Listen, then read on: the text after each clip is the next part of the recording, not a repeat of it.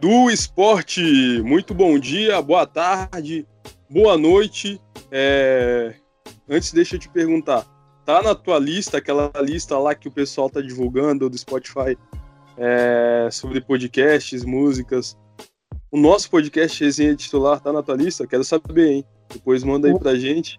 No meu tá em primeiro, hein? Só pra deixar Opa! claro. No meu tá em primeiro, é o mais ouvido, hein? A gente quer saber isso, como é que tá é, o nosso ranking aí na lista de vocês. Depois nos passem é, pelas nossas redes sociais, como é, se vocês estão acompanhando a gente durante toda essa nossa trajetória, ainda recente, né? Mas ainda já com bastante episódios aí para falar sobre esporte catarinense, nacional e internacional. Teve bastante rodada esse final de semana, inclusive de times catarinenses, fases cruciais de competições. Marcílio Dias jogou, Brusque jogou. E ontem, é, dia 1 de dezembro, lembrando que a gente está gravando o podcast hoje numa quarta, 2 de dezembro, teve jogos da Libertadores. Santos passou de fase, Flamengo decepcionou. E é sobre isso que a gente vai falar, né, Anthony? Isso aí, Fala Wesley. Aí. Tamo junto, Bom mais dia. uma edição. Tamo junto aí, mais uma. E agradecer né, aos nossos ouvintes aí. Eu vi que algumas pessoas já passaram para nós aí no, no Instagram que o podcast Resenha Titular está entre os podcasts mais ouvidos, então estamos junto demais, a gente agradece a confiança, dois amigos aí que começaram a falar de futebol e está dando resultado, a gente está falando, está fazendo o que mais gosta e a gente agradece que vocês também estão curtindo também.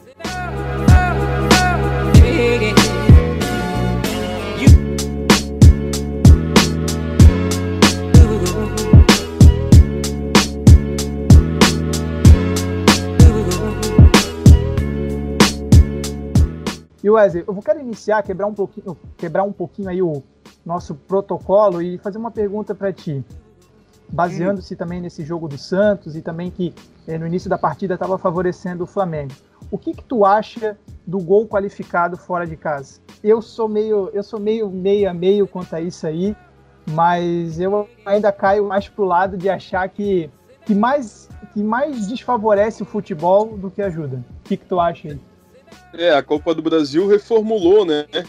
Essa. ajustou a situação do, do gol fora de casa. Eu acho que deveria acontecer da mesma forma que acontece na Copa do Brasil agora. O time que faz mais gol passa de fase. É isso aí. De méritos nas duas partidas e, e passa de fase. Não vejo é, um motivo para qualificar ou, ou, beneficiar um time que fez mais gols fora de casa, mesmo empatando o jogo. O que, que isso credencia ele a passar de fase, né? Então acho que o, o clube que fez mais gols deve passar, assim como está acontecendo na Copa do Brasil agora, porque privilegia uhum. o time mais regular, nas, não necessariamente regular nas duas partidas, mas o clube uhum. que fez por merecer, né? Furou o adversário é, mais vezes. Não, e, e, essa regra ela acaba ficando mais absurdo, né? É, mais absurda, é, às vezes quando um time acaba passando com dois empates, né? Quer dizer, é, fica muito estranho, né? Pô, ficou os dois jogos ali, tá? Um 0 a 0 um a 1 mas só porque ele fez um gol ali fora de casa leva tamanha vantagem, assim, né? E é esse que a regra acaba ficando tão absurda. Eu também tô nessa aí. Eu, às vezes, quando acaba favorecendo, às vezes, quando acaba favorecendo o nosso clube, a gente gosta da regra, né?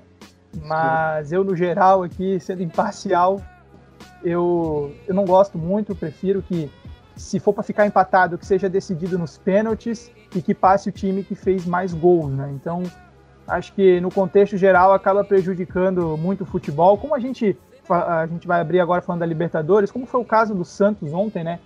Que vinha da vantagem, vinha com 2 a 1 lá do, do jogo com a LDU no Equador.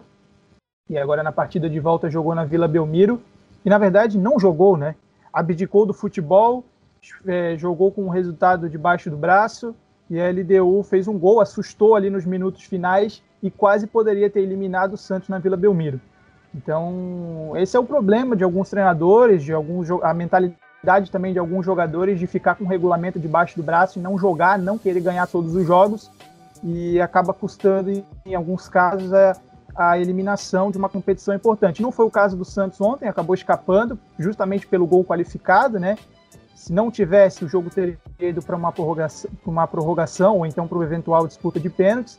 mas o Santos levou sorte aí, teve ainda a LDU teve dois jogadores expulsos, né, no final do jogo, teve confusão e tudo, o árbitro também quis criar polêmica, né? Ele deu, porra, pois é, é. Cinco, ele deu cinco minutos de acréscimo, se não me engano, e o, o jogo acabou. Com... Pitana, o seu uhum. senhor Nestor Pitana, o árbitro, né? Ele deu porra. seis minutos de acréscimo. Seis minutos. O jogo era para ir até 96 minutos. Uhum. Só que ele ultrapassou dois minutos é, uhum. desse, tempo, desse tempo acrescido. E o uhum. resultado foi uma confusão é, entre os jogadores no final da partida. Então, quer dizer, uma confusão que não seria necessária, né? Se ele fosse terminar o jogo no tempo é, exato que ele acresceu, que era o tempo limite de 96 minutos. É, tem árbitro que infelizmente, né, e o Néstor Pitano é um cara conhecido, árbitro de Copa do Mundo, árbitro de final de Libertadores, é um cara conhecido, um cara experiente, mas é, assim como a maioria dos árbitros sul-americanos aqui, acaba gostando de uma emoção no final do jogo, né, ainda mais quando envolve um time brasileiro, então, infelizmente é o que a gente tem aí de alguns árbitros, mas enfim, é, escapou de uma confusão maior, na verdade, né? Se acontecesse um gol da LDU nos acréscimos ali, não sei não que não poderia. Aliás, se acontecesse né, a desclassificação do Santos né, nessa, nesses acréscimos, é, não sei o que poderia acarretar aí nesse final de jogo para cima do senhor Nestor Pitana. É, eu acho interessante foi esse. Tu até levantou esse debate para falar a verdade em relação ao gol fora de casa, né?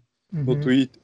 É, tu até conversando ali na, no próprio Twitter com, o nosso, apoiador Castro, nosso apoiador, é, inclusive mandar um abraço aqui pro Rômulo, né? Tu levantou essa, essa, esse debate e, e, justamente como tu falou, eu concordo por conta disso. É, alguns times acabam jogando com o regulamento embaixo do braço e acaba prejudicando a atração, porque o clube fica muito acomodado, para falar a verdade. No, o Santos, é, o Santos é conhecido é, historicamente por ter um clube ofensivo. Não uhum. foi essa imagem que o Santos passou ontem contra a LDU. E por ser muito forte contrário. na Vila Belmiro também, né? Muito forte, né? É, uhum. isso aí, realmente. Então, não foi essa imagem que. A, a, o jogo que o Santos fez ontem não condiz com a imagem histórica que o clube passou durante todos esses anos, dos times uhum. que jogaram o Pelé, é, o, próprio Zito, o Neymar, que foi campeão em 2011, né? Times agressivos, times que vão para o ataque. Não foi isso que aconteceu ontem. Então, esse, essa, esse, esse regulamento que, que privilegia é, gols fora de casa, eu acho que deve ser repensado, deve ser ajustado e, e, e remanejar de uma forma que aconteça é, da mesma forma que acontece agora na Copa do Brasil, né? A Copa do Brasil caiu na real e reformulou esse regulamento.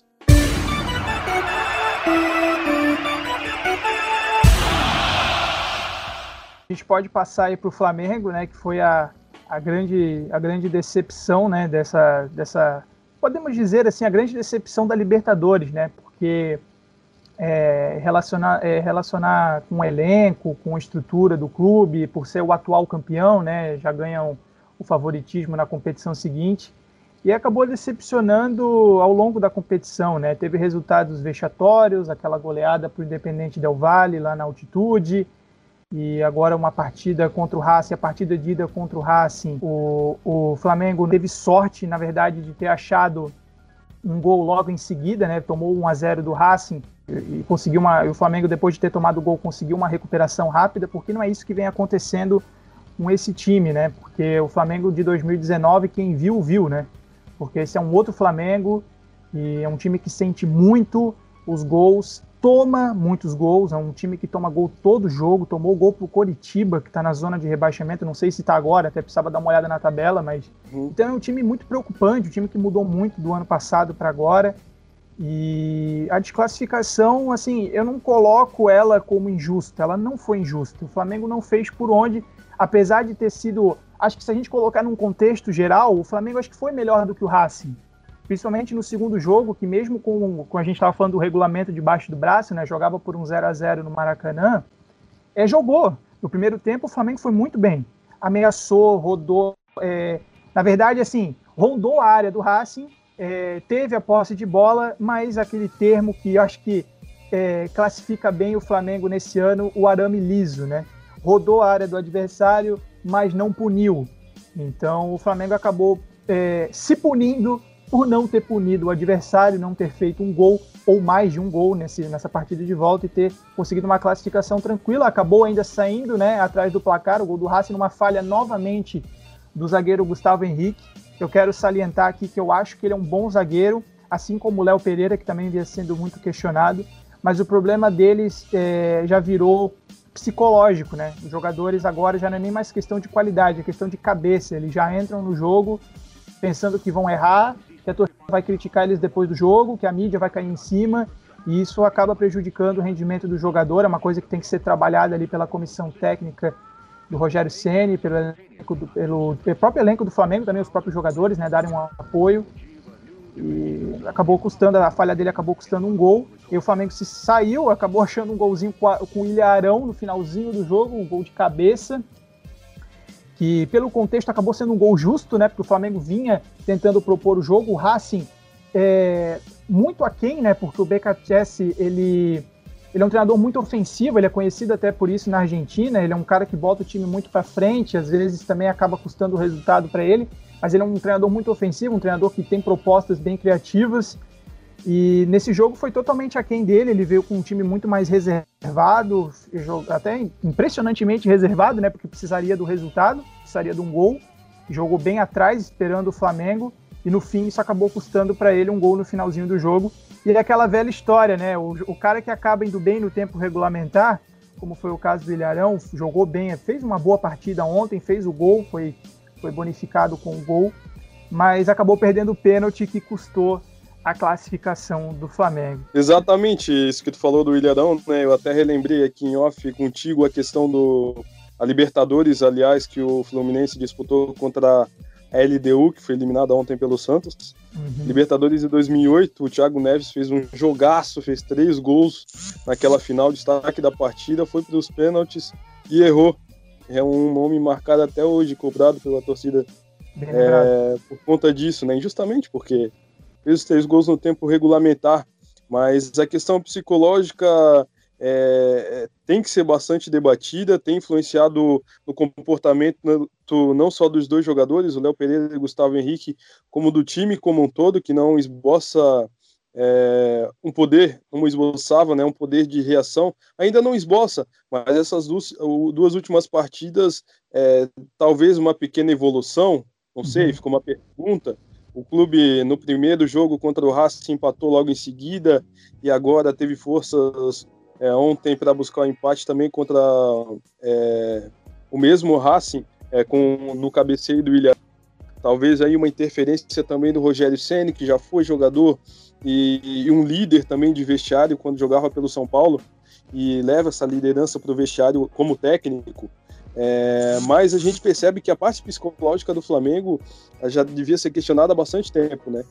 O Flamengo, ao tomar gols, ele não consegue esboçar a reação contra os adversários. Foi assim contra o São Paulo, depois que sofreu um empate até a virada. Foi assim o, contra o Atlético, que, que em minutos iniciais tomou dois gols aos 12 minutos, se eu não me engano já estava 2 a 0 depois daquilo não conseguiu mais esboçar a reação, o jogo terminou 4 a 0 Então é um clube que psicologicamente aparece, parece muito abatido assim, mesmo com as conquistas do, do ano passado, né?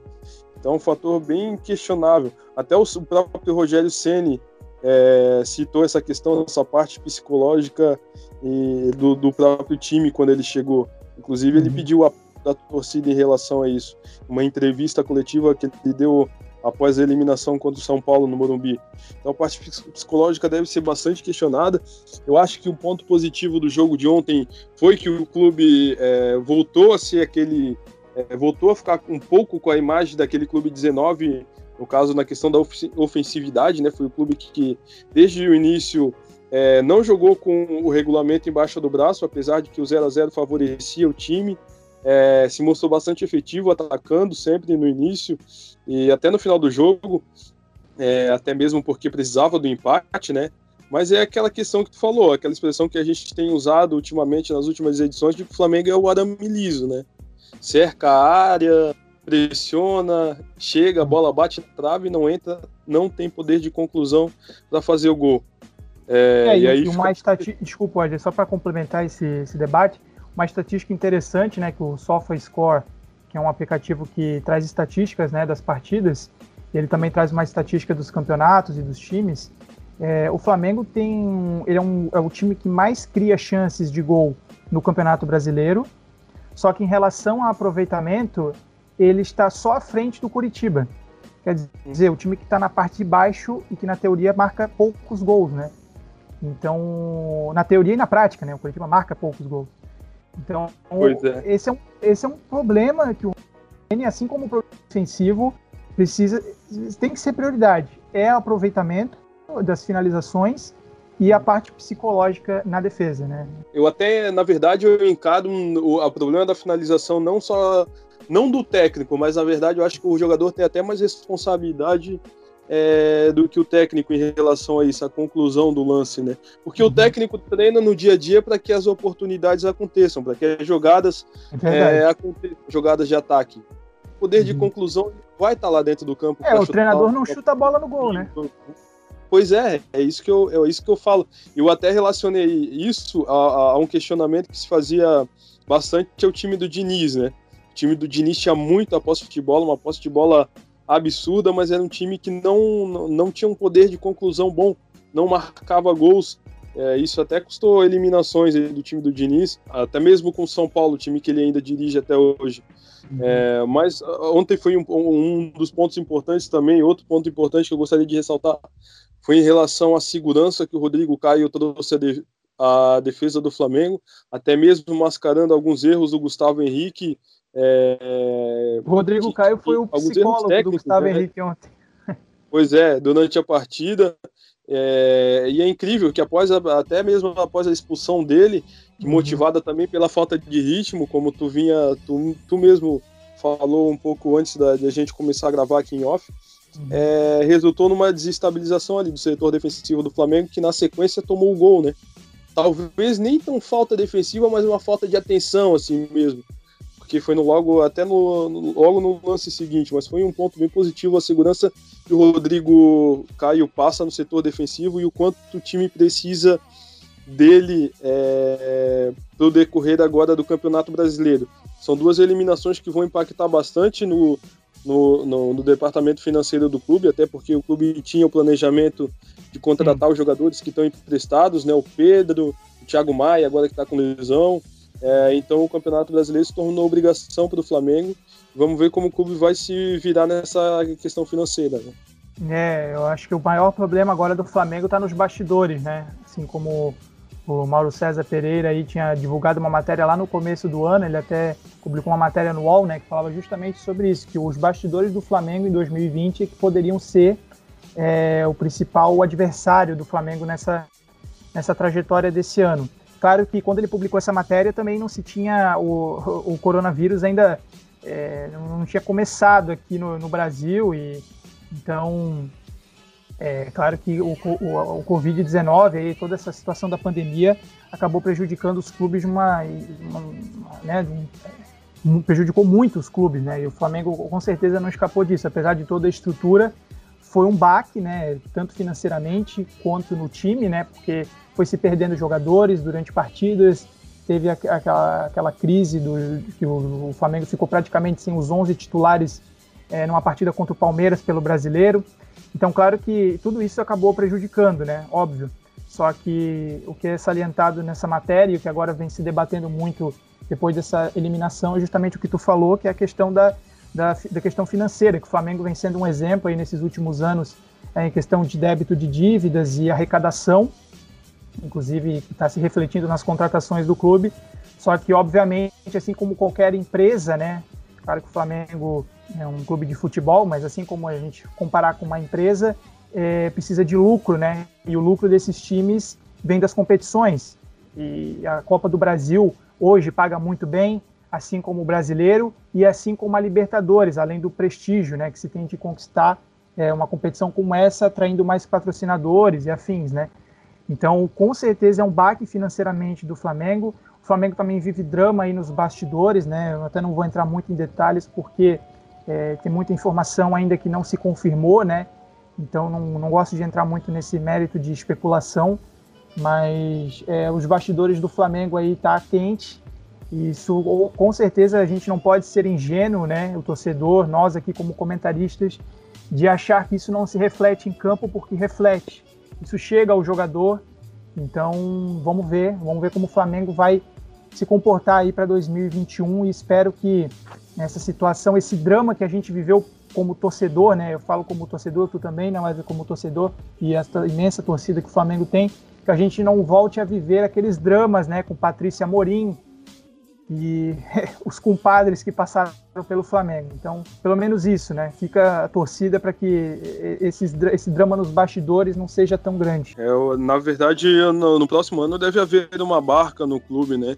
Independente uhum. é, de ganhar até o Campeonato Brasileiro, uhum. que na verdade a, a, o recursos do, da premiação do Campeonato Brasileiro, se eu não me engano, é menor do que a da Copa do Brasil, é, que paga é 100 milho, 50 milhões do uhum. vencedor. Eu acho que o brasileiro é em torno de 22 milhões de reais por aí. Isso, é por aí. Então, é, essa, essa, essas eliminações vão impactar é, no clube, mesmo vencendo esse campeonato. Então, provavelmente, ano que vem deve haver uma barca. E também o destaque que eu faço para esse jogo é como o Racing consegue mudar de comportamento, né? É, e, mesmo assim, e, e, num, num, campeonato que lá na Argentina que ele está em quarto no grupo, com cinco jogos ele só tem uma vitória e uhum. quatro derrotas ele consegue classificar aí para a próxima fase da, da Copa Libertadores. Méritos, não sei. É, nos pênaltis, pelo menos na cobrança dos pênaltis, eles tiveram êxito. Foi mais competente. Acho, é, foi mais competente. É, critico a postura do, do BKSS, que ficou com um time muito recuado e reconhecível, na verdade, né, do, uhum. do Racing. É, até mesmo de ficar com um jogador a mais na partida. O Flamengo ainda consegui, o Flamengo ainda conseguia manter um volume absurdo na partida, tanto que chegou ao empate, é, provocando muitas situações de ataque. E, e, foi algo bem questionável assim em relação à postura do Racing, mas foi bem competente em relação aos pênaltis. É, e também tem um detalhe, né, Wesley, que aquela história, né? A Libertadores é realmente uma outra competição, né? Porque é, vale deixar um detalhe aqui, claro que lá na Argentina Tá rolando essa, essa Copa que agora foi renomeada, né, para Diego Armando Maradona, em homenagem, né, ao craque que faleceu. E essa Copa, na verdade, ela é, ela é vista mais como um torneio de verão lá na Argentina e alguns clubes não estão muito a sério. Assim, se, o time que ganhar essa, essa Copa vai ser meio que como um asterisco, digamos assim, sabe? Ó, oh, beleza, tu venceu o torneio Covid aí, digamos, né? É, então os times não estão levando muito a sério. Só que quando chega na Libertadores, parece que esses times argentinos eles ligam, né? engatam ali a quinta marcha e jogam com uma raça que talvez o, no campeonato o torcedor não imaginava que poderia chegar na Libertadores, assim, inclusive ilude os próprios é, os, ilude os próprios brasileiros, né? Porque como eu é, é, quando saiu o sorteio, né, do Racing contra o Flamengo, eu fui buscar um pouco do histórico do Racing, via como ele vinha fazendo nesse torneio aí da, da Argentina, esse campeonato de verão aí que fizeram o Racing realmente não vinha bem, ia jogando muito mal. Inclusive, se eu não me engano, ali chegou a ter quatro derrotas seguidas, algo parecido, antes de enfrentar o Flamengo. Mas chegou na Libertadores ali, na partida de ida já se viu um outro Racing, né? E nessa partida de volta, apesar de ter tido uma outra postura, jogou mais defensivamente, foi bem na proposta que, que quis fazer, né? Então, enfim, é, torcedores brasileiros aí dos outros times, se pegarem um argentino pela frente, como foi o caso do River aí contra o Atlético Paranaense também, não se iludam com essa competição, não se iludam com a fase que os times argentinos podem estar passando, que a Libertadores é uma outra história, né? E o Flamengo, tu tinha comentado em relação ao Curitiba, né, que o Flamengo tomou gol. O Flamengo, uhum. na verdade, tomou gol de todos os times que estão na zona de rebaixamento da Série A. Do Vasco, do uhum. Curitiba, é, do próprio Botafogo e do Goiás, né? Uhum clube que vem sofrendo bastante gols. Se eu não me engano, é o sexto clube que sofre mais gols. Não, não na verdade eu não tenho esse. Não posso confirmar esse dado, mas eu havia. Mas é um dos que mais toma, né? Isso eu tenho certeza. Isso, é um que mais toma. Então é um problema que o Flamengo precisa resolver. Uhum. Mas vamos virar a chave. Vamos. Já que a gente está falando de tomar bastante gol. vamos falar do Bruscão.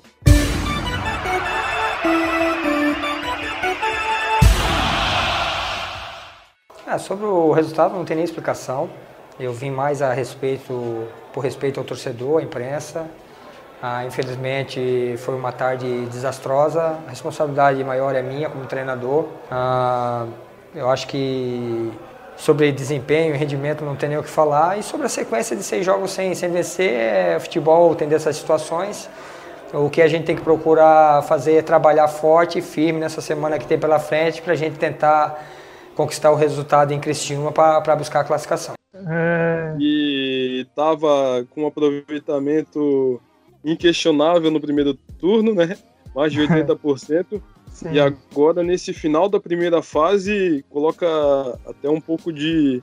um pé atrás, na verdade, alguns torcedores pelo último jogo que fez contra o Volta Redonda, né? O que aconteceu nesse jogo de sábado, Antônio? 8 a 1 Olha, a derrota Wesley... no Augusto Bauer. Wesley, olha, eu vou te dizer, cara, é uma boa pergunta, porque assim. É, é, a gente até estava conversando né, antes de, de começar aqui o resenha que o, a gente sabe aí, para quem vem acompanhando também, que o Brusque veio para essa partida com muitos desfalques, né? Não tinha Thiago Alagoano, é, a zaga vem mexendo a cada jogo, né? Então, inclusive não teve também o goleiro Zé Carlos, né?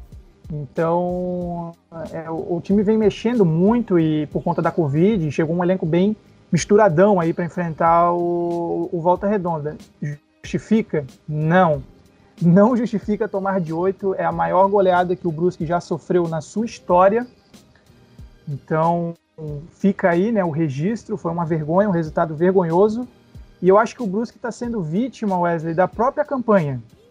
Porque se você me perguntasse lá no começo, antes de iniciar o campeonato da Série C, eu te diria assim: o Brusque vai brigar para ficar na Série C. O objetivo é não cair. Essa é a grande verdade. O objetivo é não cair.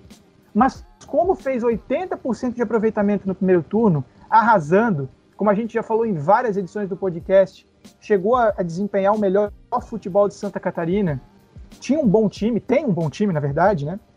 Tem um bom time, um time bem montado, e foi vítima da própria campanha. Chegou o segundo turno, Antes da Covid, o time já vinha desempenhando mal, não foi também só a Covid, não, porque o jogo com o Boa, que empatou, chegou a estar perdendo por 2 a 0 o Boa já rebaixado aqui no grupo B. Na época, obviamente, ainda não estava rebaixado, mas estava na parte de baixo. E nesse jogo com o Boa já se viu é, problemas, né? Porque o time chegou a estar perdendo por 2 a 0 teve que buscar o resultado, inclusive conseguiu um gol no finalzinho da partida. E aí nesse jogo já estava com os, os titulares, né? Então não foi só a Covid, não. O desempenho do Brusque realmente mudou muito. Só que assim, uma coisa que eu quero deixar aqui registrado, né? Que eu tive acesso também a essa informação de diretoria ligou para avisar que ele permaneceria no cargo logo após o jogo com o Volta Redonda e garantiu a permanência dele. Imagina o susto que o Gerson não deve ter levado ao escutar o telefone tocando após levar 8 a 1 né? Eu devia imaginar o que, o que chegaria aos ouvidos dele a informação de que ele estaria na rua, mas não foi, foi totalmente o oposto. E eu, cara, aqui, eu sou um defensor de técnico tem que ficar pelo menos um ano no clube, fazer uma campanha, pelo menos no caso, se não tiver um ano, né? Mas que se não tiver calendário, que pelo menos o clube fique, que esse treinador fique até a temporada se encerrar para esse time. E eu acho que fizeram certo, tem que manter o Gerson Testoni. Eu acho que ele tem a fórmula de sucesso do Brusque, porque 80% de aproveitamento no primeiro turno foi sensacional. Eu acho que basta ele agora, como também a gente falou na última podcast também. É claro que é muito fácil agora a gente falar que não, o Gerson tem que fazer o time jogar de novo. A questão é como, né? Mas eu acho que se tem alguém que vai conseguir botar o time nos trilhos de novo é ele. Basta agora ter a volta dos jogadores. É, ainda não tenho, não consegui a informação, estou apurando aí ao longo da semana se o Brusque vai ter todos esses jogadores da Covid para esse jogo com o Criciúma, os jogadores que estavam infectados, se já vão estar disponíveis para atuar, né? Eu acredito que pelo menos assim, Thiago Alagoano, esses jogadores mais importantes do time, eu acho que vão estar disponíveis. Isso é o, é o que eu acho, não é uma informação. Eu acho que eles vão conseguir preparar esses jogadores, os jogadores vão estar disponíveis para essa partida. Mas a gente ainda não, não tem esse acesso a essa informação ainda, então a gente está no terreno da especulação. Porque se o time precisar chegar para essa partida com o Criciúma de novo com o time remendado, a situação fica bem complicada. O Brusque ainda, por sorte, depende só dele, precisa vencer o Criciúma e está garantido, até consegue se classificar com uma derrota, mas depende de uma combinação de resultados. Os dois catarinenses aí podem se abraçar, né? Porque o Criciúma é, precisa da vitória, porque está brigando contra o rebaixamento. O São Bento é o único que pode mandar o Criciúma para a Série D. O São Bento joga em casa contra o Ituano O Ituano é outro time que também está brigando ali pelo G4, então essa última rodada promete fortes emoções aí, mas a gente pode ter uma, uma sorte dos dois catarinenses se abraçarem juntos, né, nos seus objetivos. O Criciúma ganhando do Brusque e permanecendo, e o Brusque com uma derrota ficando, né. Até estou fazendo as contas aqui, mas o mais seguro mesmo para o Brusque, para né, não depender de qualquer outro, seria a vitória, né? Mas isso tudo depende de como o time vai chegar para essa partida. O jogo é fora de casa, vai ser no Heriberto Rios, no sábado. Vamos ver o o Criciúma também vive problemas aí, né, no, no seu vestiário, problemas com declarações aí que o Itamar Chuli fez, vamos ver como vai se refletir no time. Então, vamos ver, esse jogo é, vai ser de fortes emoções aí para o torcedor brusquense, para o torcedor do Criciúma também, porque tem dois objetivos em campo, né, dois objetivos distintos. E vamos ver, esse jogo com volta redonda aí foi um jogo que espero que nunca mais aconteça aí na história do clube. É, se os jogadores se recuperam, recuperam de Covid vão estar disponíveis ou não, a gente não sabe, né? Mas quem pode estar uhum. disponível também é o centroavante Nunes, que o Brusque contratou. Isso, verdade. É, uhum. O centroavante Nunes, é, conhecido até no futebol, ele rodou bastante clube, jogou pelo Santo André, jogou uhum. pelo Vasco, jogou até pelo Havaí aqui em Santa Catarina e aguarda apenas a regularização, né, para estar à disposição é, do Brusque nesse campeonato da Série C. Mas é inegável que se torna um jogo é, de bastante tensão, né? Tanto para o Brusque quanto para o Criciúma. Uma pedreira para o Brusque, na verdade. Mesmo que o Criciúma esteja lá da parte de baixo da, da tabela, esses times costumam crescer nesses momentos de competição, né, Anthony? Uhum. Até para não protagonizar um vexame. Criciúma está em oitavo com 18, ou seja, o São Bento em nono com 17 tem condição de de passar o time catarinense e colocar o time catarinense é, na zona de rebaixamento. Uhum. Então, esse jogo de sábado é bem importante. O Brusque, se não vencer, tem que torcer muito para o Tom se tropeçar também. E lembrando que o Tom se joga contra o Boa Esporte, um clube que na verdade já está rebaixado. Uhum. Então é uma é um situação assim, local, né? Difícil. É um clássico local, então um jogo que acaba sendo é, é, acredito que vai rolar um, um jogo bem tenso uhum. lá no estádio Heriberto Wilson no sábado. O meu lugar é caminho, jogo Yansan. Lá tem samba até de manhã, uma ginga em cada andar. E no Vale do Itajaí, só que no litoral, é, no mesmo dia, no sábado, é, o Marcílio Dias protagonizou um jogo também é, com bastante tensão, até pelos, pelos resultados fora dessa partida, né? Poderiam colocar o clube ou não dentro da zona de classificação. No final acabou dando tudo certo, com um gol que foi feito ainda na primeira etapa, no finzinho da primeira etapa. Mas até o gol, o Marcílio não desempenhava um bom futebol, né, Anthony? Pelo que se acompanhou na partida. É, foi uma classificação dramática, né? mas muito pelo próprio Marcílio Dias, né? O jogo acabou se desenhando de uma forma dramática.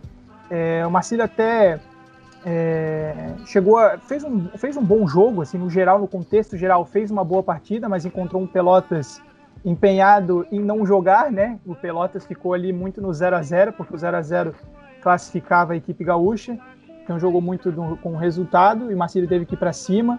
E esse é um dos problemas do, do Marcílio que e muitos jogos é, até cria oportunidades, né? Mas não consegue finalizar. E foi o caso desse jogo, né? O time teve várias oportunidades, conseguiu um gol ali num bate-rebate dentro da área depois de um lançamento para a área de uma cobrança de falta no finalzinho, aos 51 do primeiro tempo, né? Depois até teve cobrança ali da, da comissão técnica do Pelotas e dos jogadores por conta dos acréscimos, né? Que o árbitro deu. É, extrapolou um pouco ali, mas enfim, e no segundo tempo, com a expulsão né, do, do Bruninho, do Pelotas, que entrou no lugar do Paulinho, entrou aos 11, o, o, o, Paulinho foi substituído aos 11, o Bruninho entrou e não durou dois minutos na partida, aos 13 foi expulso. E aí, na teoria, era para ter facilitado a vida do Marcílio Dias, né? Até facilitou, de certa forma, o time teve vários contra-ataques.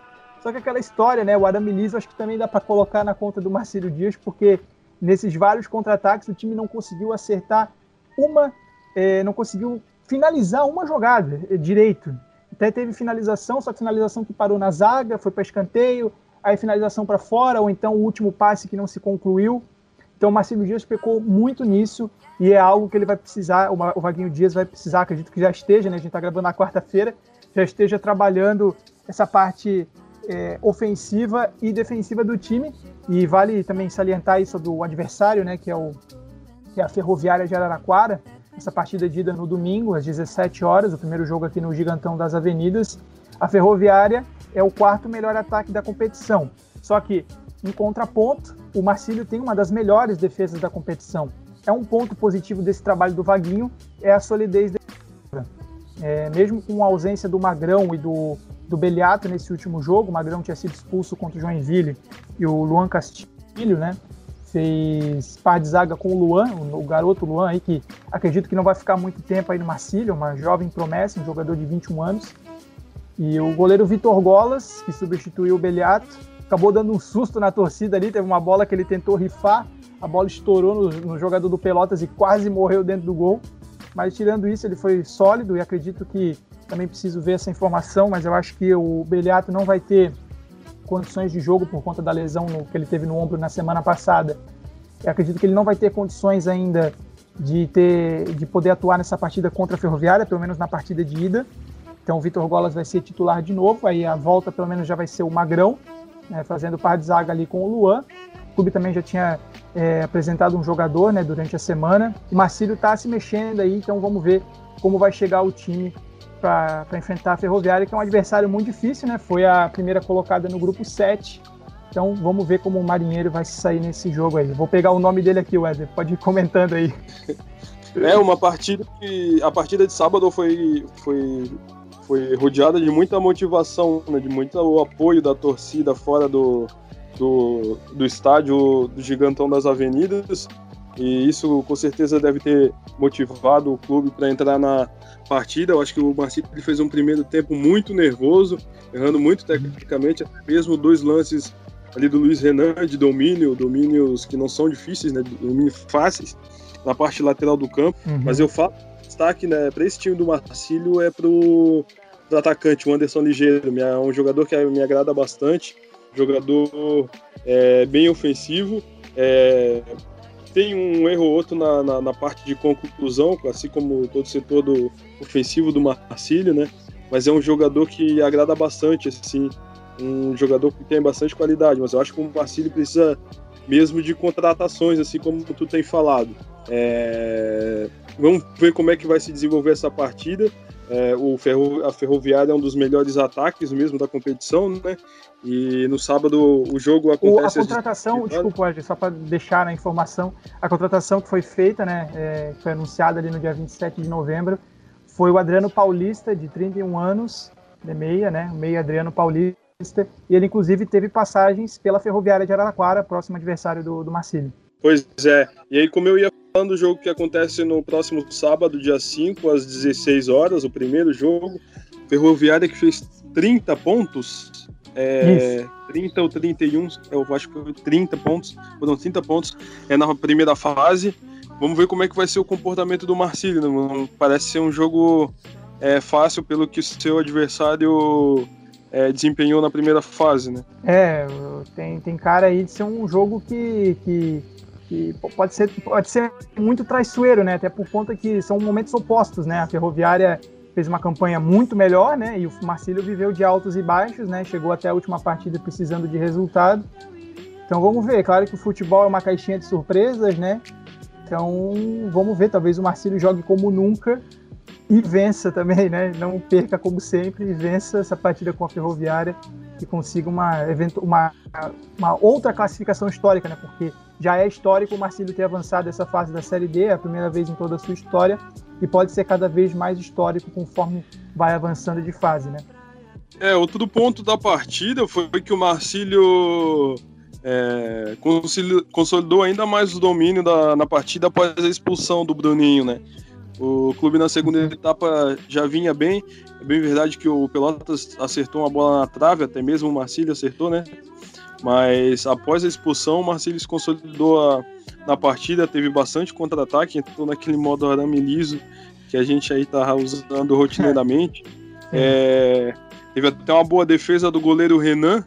O goleiro Renan, que é bem conhecido no, no cenário nacional, ele foi campeão com o Inter na Libertadores de 2010. O Renan goleiro do Pelotas. O, uhum. Mas eu gostei do volume de ataque do Marcílio na segunda etapa. É, o problema é em relação à conclusão, né? Claro que os reforços é, serão sempre bem-vindos para suprir essa, essa necessidade do clube. E a gente nem acabou acabamos, acabamos nem falando sobre a Série B, né? Sobre os times catarinenses da Série oh, B. verdade, não, vamos fazer. Aqui não tem roteiro, né? Então vamos, não vamos fazer tem um, roteiro. Vamos fazer, vamos voltar é a fita aí, que nem os antigos dizem, né? E vamos falar aí da Série B, então.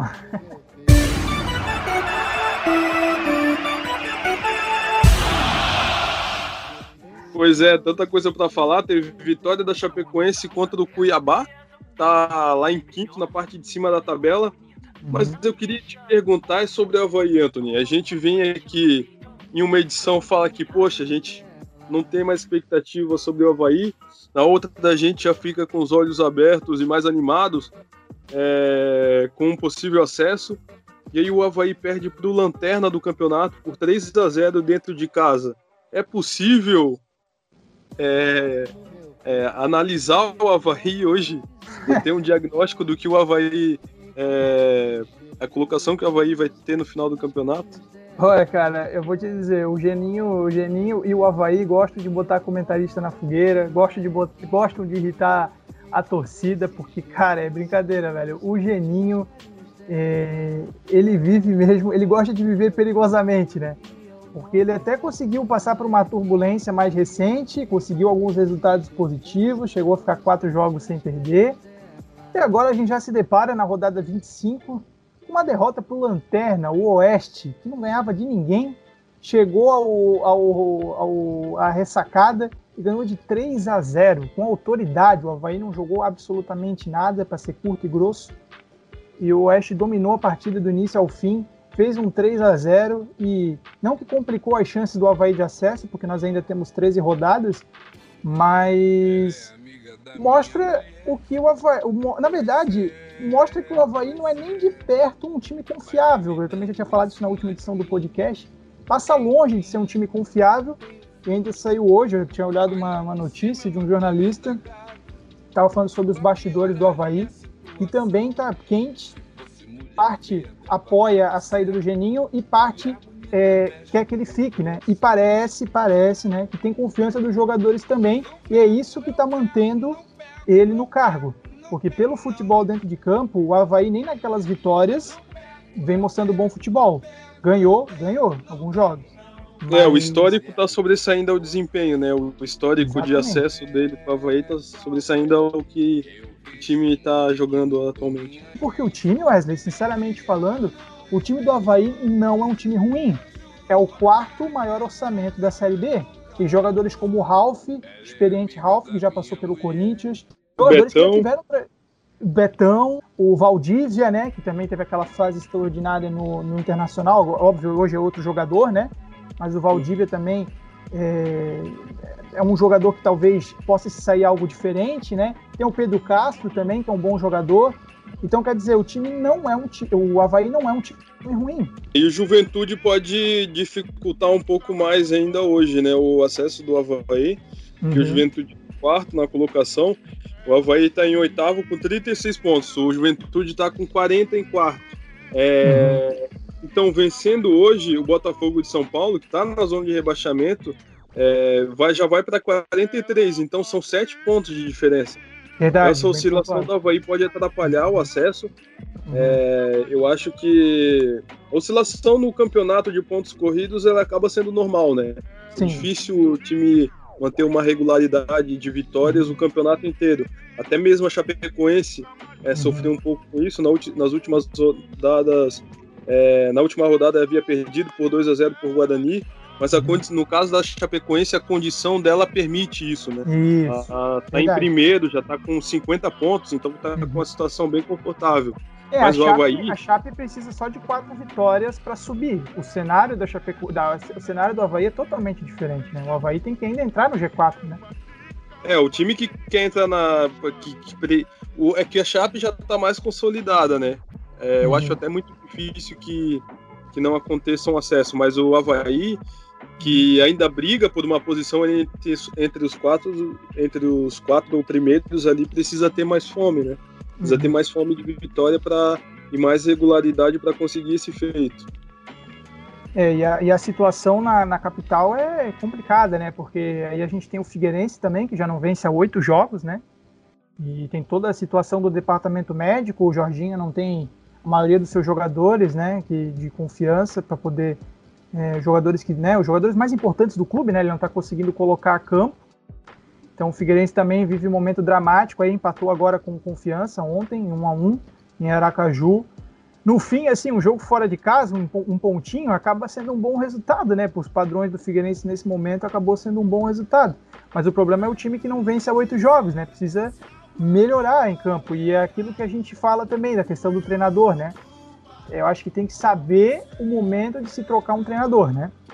É, o Jorginho vinha com a proposta, imagino eu, né? A gente imaginou isso também, de que ele viria com uma proposta de mudar o ambiente do Figueirense, né? Dar uma mudada dar um, um, treinador experiente que pudesse mudar o jeito de conversar com os jogadores. E o Figueirense caminha para um, uma, uma situação trágica aí de dívidas, uma queda à Série C do futebol brasileiro, que é uma tragédia aqui para o nosso futebol de Santa Catarina, falar de um time como o Figueirense, de tanta tradição, está na Série C do Campeonato Brasileiro, né? É, o Jorginho destacou a superação do time nessa última partida, uhum. mas é um empate que é né, é, em, outras, em outras circunstâncias, fora de casa, seria bom, né? Mas como tu falou na situação que o Figueirense está, acaba sendo péssimo, na verdade. Mas é, é melhor do que uma derrota, é, é. evidente. É. Só que o Figueirense ele já tá com seis pontos de diferença do Cruzeiro, que ainda joga essa rodada. Né? O Cruzeiro uhum. joga com a América é, hoje, inclusive, às 21 horas e 30. Então está se tornando uma situação cada vez mais difícil aí pro, Furacão do Estreito. Mas já batemos 58 minutos de podcast, Anthony. A gente vai fechando essa edição aí. É, a gente quer agradecer a companhia dos nossos ouvintes é, que tem nos acompanhado com frequência, alguns dando feedback aí pra gente. É, a gente é, curte muito fazer esse trabalho de, de, de, de esporte, né? Trazer as é notícias. que a gente mais gosta de fazer, né? Locais, né?